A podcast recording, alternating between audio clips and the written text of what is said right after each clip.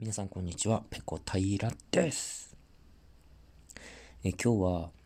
デカフェの話をします。デカフェ。カフェインが入っていないコーヒーのことです。入っていない？取り除いた？コーヒーですね。あの、僕普段コーヒーってまず飲まないんですよ。どうしてかっていうと苦いから。じゃあ砂糖入れればいいじゃんって言われるんですけど、砂糖入れると甘いじゃないですか。甘いのもあんまり好きじゃないんですよ。でも、こう、日本の一般社会に戻ってきて、日々、労働で汗を流しておりますと、やっぱりエネルギー補給のために甘いもの欲しくなるんですよね。こう、昼休みとか。そんな時に、じゃあ、お茶じゃなくて、ちょっとコーヒーを飲もうかっていうことになるんですけど、あの、僕、体質的に多分、カフェインに過敏に反応する体なんですよね。特に、カフェインの利尿作用がめちゃめちゃビンビンに働くんですよ。だからコーヒー一杯飲むと、その後めちゃくちゃトイレ行きたくなるんですよね。で、いつも飲んでるコーヒーが、あの、ペットボトルのコーヒーなんですけど、あれ、確か結構量入ってて、多分400ミリぐらいあるんじゃないかな。結構な量なんですよ。で、あの、僕基本的に飲み物特にコーヒーとかをちょっとだけ飲んで残しておくってことができなくて、一回封を切ったら、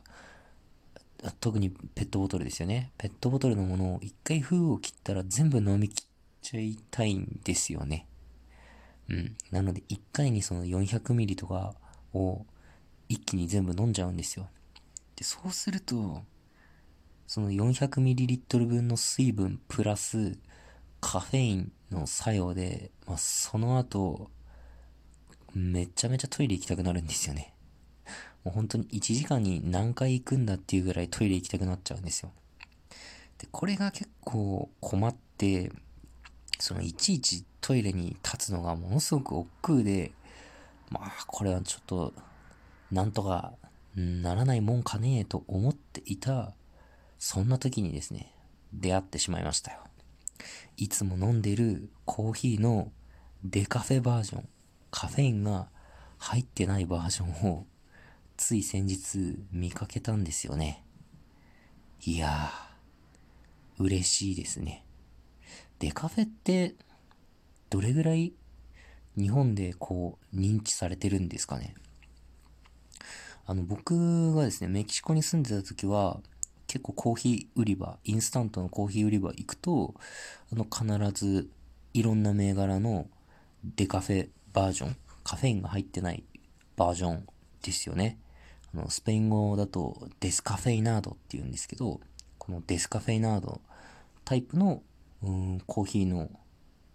えー、インスタントコーヒーですか？あの粉のやつが売ってて、で、僕は、そればっかりを買ってたんですよね。うん、メキシコにいる時は、基本的には、あれどうやって飲んでたんだっけ？えー、っと、かなり多めの、その、コーヒーの粉を入れて、それをちょっとだけのお湯で一旦溶かして、あと全部牛乳をぶち込んで、チンして飲むっていう、そんな飲み方をしていました。あの、砂糖は入れないです。基本的に牛乳を、あの、なみなみ注いで、で、それを、あの、ちょっと多めのコーヒー入れて飲むっていう、そんな形でしたね。うん。で、話を戻しましょう。で、まあ、職場の、えー、まあ、売店でその後、デカフェバージョンのコーヒーを見つけて飲みました。そしたらですね、やっぱりすごいですね。全然トイレ行きたくないです。行き行きたくないですって言ったらちょっとおかしいか。行きたくならないんですよね。うん。やっぱりカフェインの作用っていうのはすごいですね。あの、僕、高校ぐらいまで、いや、もっとだな、二十歳ぐらいまで、夜6時以降に、あのカフェインを取ると、まあ、つまりお茶とかを飲むと、夜眠れなくなっちゃう体質だったんですよ。本当に目がギンギンに冴えて、もう大体いつも11時ぐらいには布団に入ってたんですけど、それが2時とか3時ぐらいになっても目が冴えて眠れないっていう、それぐらい結構カフェインに、過敏に反応する体質だったんですよね。で、だんだんその夜眠れないっていうのについては、徐々に徐々にこう薄れていって、まあ今はね、普通に寝る前にお茶とか飲んでも、まあ、あの、布団に入れば眠ることができるんですけれども、以前はね、そういう夕方以降にカフェイン取っちゃうと夜眠れないっていうのがありましたね。うん。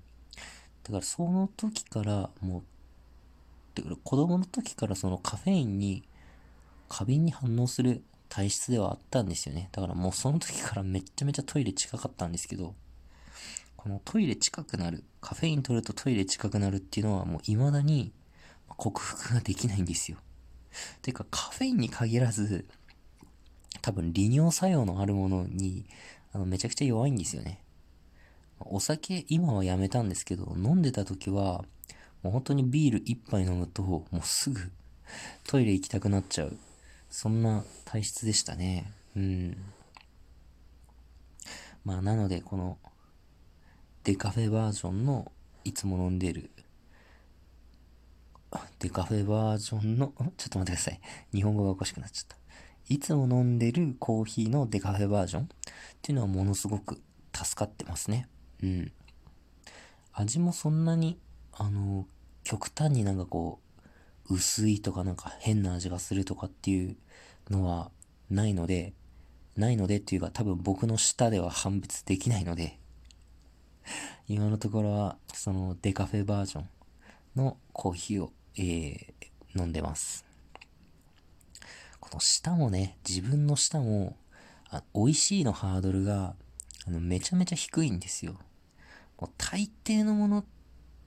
食べても、あの、美味しいって言いますので、まあ、へ、下手すりゃね、あのーなんかその辺に落ちてるレゴブロックとか多分口に入れてもうまいって思えちゃうぐらいのバカ舌なんですよ。そう、だからもう幸せですよね、人生。何食べても美味しいんですから。いやー。でも本当に日本は食べ物美味しいなって思いますね。改めて帰ってきてみるとね。あの、なん、なんて言うんですかね、その物の美味しさの最低ラインがものすごく高いっていう言い方で意味わかりますかね？あの、日本でお金出して食べるもので、これまずすぎて食べられないっていうものってまず出てこないじゃないですか。だからその、最低点、どんなに安くても、このラインを絶対超えるっていうのがあるんですよね。もう本当に、日本は何食べてもうまいんで、もう最高ですね。うん。なんかバ、バリエーションバリエーションじゃない。なんて言うんだ？えっ、ー、と、選択肢がめちゃくちゃ多いんですよね。その、食べる料理の種類。まあ、例えば中華もあるし、イタリアンもあるし、和食もあるし、ちょっとお金出してフレンチもあるし、っていうのと、その料理のバリエーションと、あと値段のレンジもものすごく広いですよね。300円ちょっとぐらいで牛丼食べることもできますし、まあ、それこそ3万とか5万とか払っていい寿司食べたり、いいフレンチ食べたりとか、まあ、そういう料理のバリエーションとその値段の幅がものすごく広いんで、本当に、あの、まあ、お金なくても 美味しい思いができるっていう意味では、すごくいい国だなって思いますね。まあ、これがね、他の国に行くと、うまいもん食いたきゃ金出すよっていう話にもなってくるので、